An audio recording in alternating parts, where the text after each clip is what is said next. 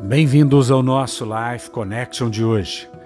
Nesses dias nós temos falado do amor de Deus e eu quero dizer algo para você com toda a convicção do meu coração. Nós nascemos para governar nesta terra, neste mundo. Jesus tomou de volta toda a autoridade nos céus e na terra. Mateus 28, 18, depois da cruz, Jesus diz: Toda autoridade me foi dada no céu e na terra.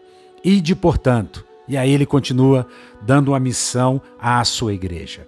Em outras palavras, Deus pegou de volta, através da morte de Jesus, nas mãos de Jesus, foi entregue toda a autoridade nos céus e na terra. Jesus tomou as chaves da morte do inferno. Jesus agora tem toda a autoridade nos céus e na terra. E Jesus disse aos seus discípulos: Eu te darei as chaves do reino dos céus. Mateus 16, 19. Então, nós podemos confiar que o que vai prevalecer não é o coronavírus, não é a morte, não é o inimigo das nossas almas, não é aquele que veio para matar, roubar e destruir. Na verdade, ele é um derrotado.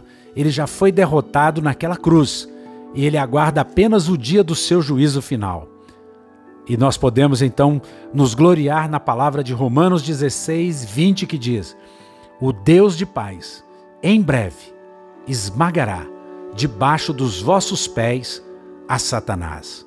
O reino de Deus vai esmagar, já está esmagando a Satanás sob os nossos pés.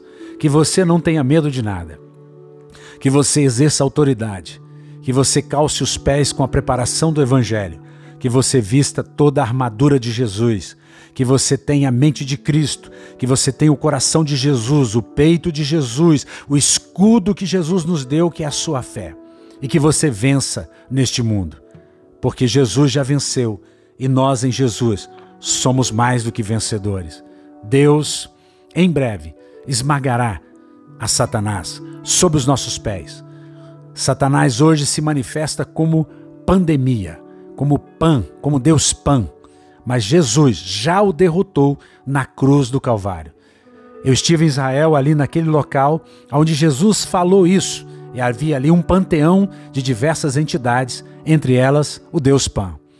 E Jesus olhou para os seus discípulos e disse: Olhem para as portas do Hades que vocês estão vendo aqui. As portas do Hades não prevalecerão contra a minha igreja. Pense nisso. Viva a autoridade de Jesus.